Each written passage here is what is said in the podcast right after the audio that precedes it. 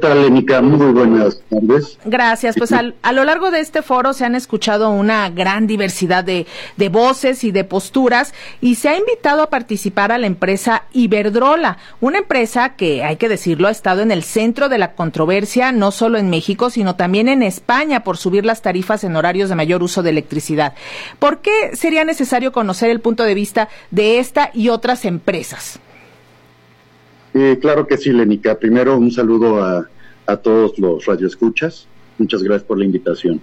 Primero que nada, Iberdrola como tal eh, es una empresa que tiene un nivel de penetración en México del 16%, es decir, el 16% de la generación eh, del país la entrega Iberdrola y está establecido en diferentes esquemas, en el, en el esquema de productor independiente de energía, está también en el esquema de, a partir de la ley de la industria eléctrica, y aparte está en el esquema de autoabastecimiento. Es decir, hay una gran participación de esta empresa en, en México y además eh, su, su integración ha sido sobre todo en aquellos lugares donde, pues bueno, es económicamente rentable para ellos y adicional, en los esquemas de autoabastecimiento, ellos llegan a tener varias cargas, es decir, los socios clientes que hemos estado mencionando en los foros del Parlamento Abierto, ellos tienen, eh, utilizan también este esquema para tener venta de energía ahora sí que con sus socios clientes.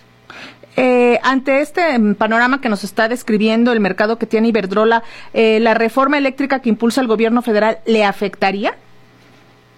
No, en realidad no. Eh, la reforma lo que sí busca es quitar los esquemas o el mercado alterno que se generó con energía eléctrica, el tema que hablábamos de los socios clientes. Este esquema debe de ser revisado porque es, como te decía, es un mercado alterno donde se están llevando socios que son, este, sobre todo, industriales y aprovechan tarifas preferenciales de transmisión, sobre todo todos aquellos que fue derivado de la tarifa de estampilla que es a la generación intermitente.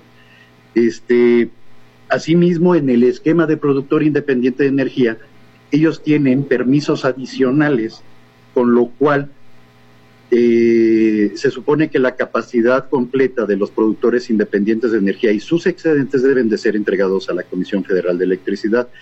Ellos tienen, eh, te decía, permisos que solicitaron en su momento, entonces tienen esquema de autoabasto dentro del mismo predio donde tienen productores independientes de energía. Entonces tienen también cargas asociadas con este esquema de autoabastecimiento. Eh, este día eh, se habló de energías limpias y renovables en la transición energética.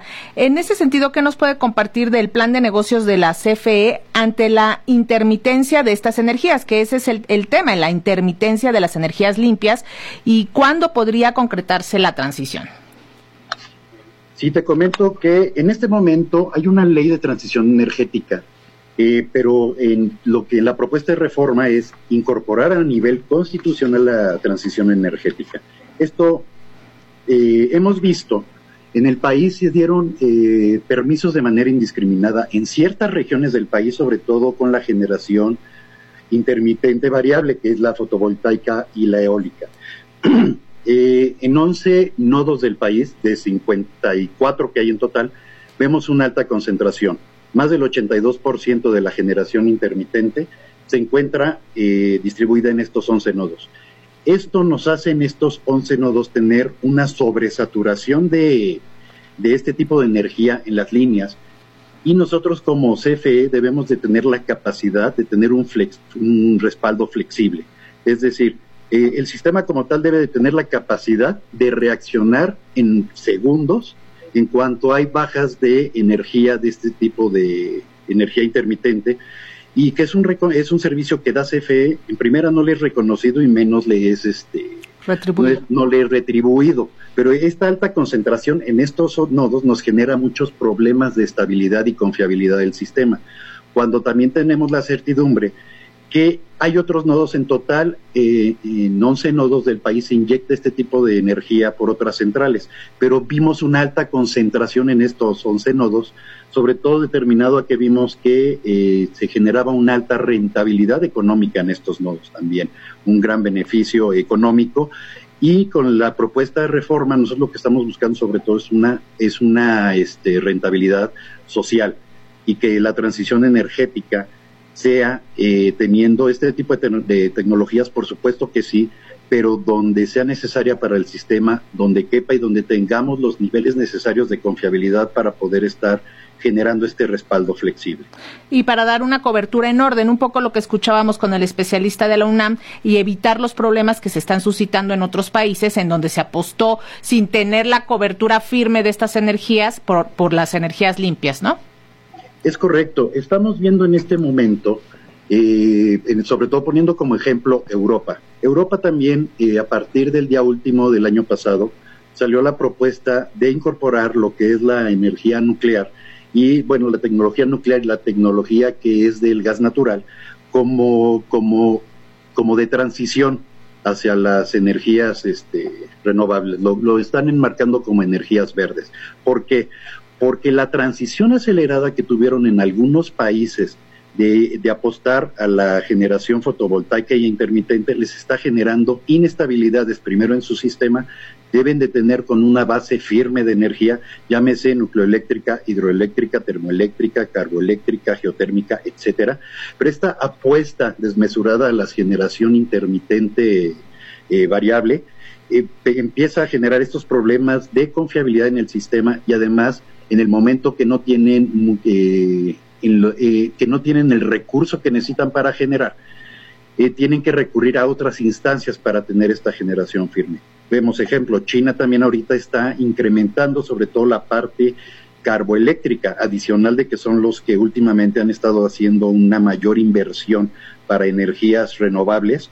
En este momento están apostando al carbón, Alemania también está apostando al carbón, Francia está volteando y está reincorporando, volver a incorporar más este más potencia en la parte nucleoeléctrica, es decir, están buscando ahorita está viviendo una crisis energética en Europa, eh, están buscando sustentar el poder brindar los servicios de energía eléctrica fundamentados con este, tecnologías firmes. Eh, finalmente, José Manuel Ornelas, ¿hacia dónde perfila el resultado de este foro, dado que, pues hay que decirlo, está muy dividido entre quienes defienden a ultranza la reforma del 2013 y quienes apoyan la propuesta de fortalecer a la CFE que está en, el, en la reforma que envió el presidente? Eh, mira, primero yo creo que eh, debemos de eh, ver que está muy bien, que hay un Parlamento abierto. La, la, reforma del 2013, esto no existió, debe de existir el debate, se deben de escuchar todas las voces, porque esta reforma, eh, la propuesta de reforma lo que busca es el, un bien social, no un bien para incrementar rentabilidad. La energía eléctrica como tal no es un negocio. Es muy atractivo como negocio, pero no es un negocio. Y es muy atractivo porque, si te pones a ver, es un producto que no se almacena. Lo que produces lo vendes y cada año va incrementándose la demanda. Pero aquí nosotros estamos eh, hablando de una rentabilidad social. Debe ser de beneficio para todos los mexicanos y debemos de seguir buscando, sí, migrar hacia las energías limpias con una transición ordenada estamos en las condiciones regionalmente y nacionalmente para dar el sustento a todas estas energías tanto intermitentes como firmes, renovables, debemos de ir allá, tenemos que hacer una sustitución gradual de las energías fósiles, eso es claro, pero repito, de una manera ordenada.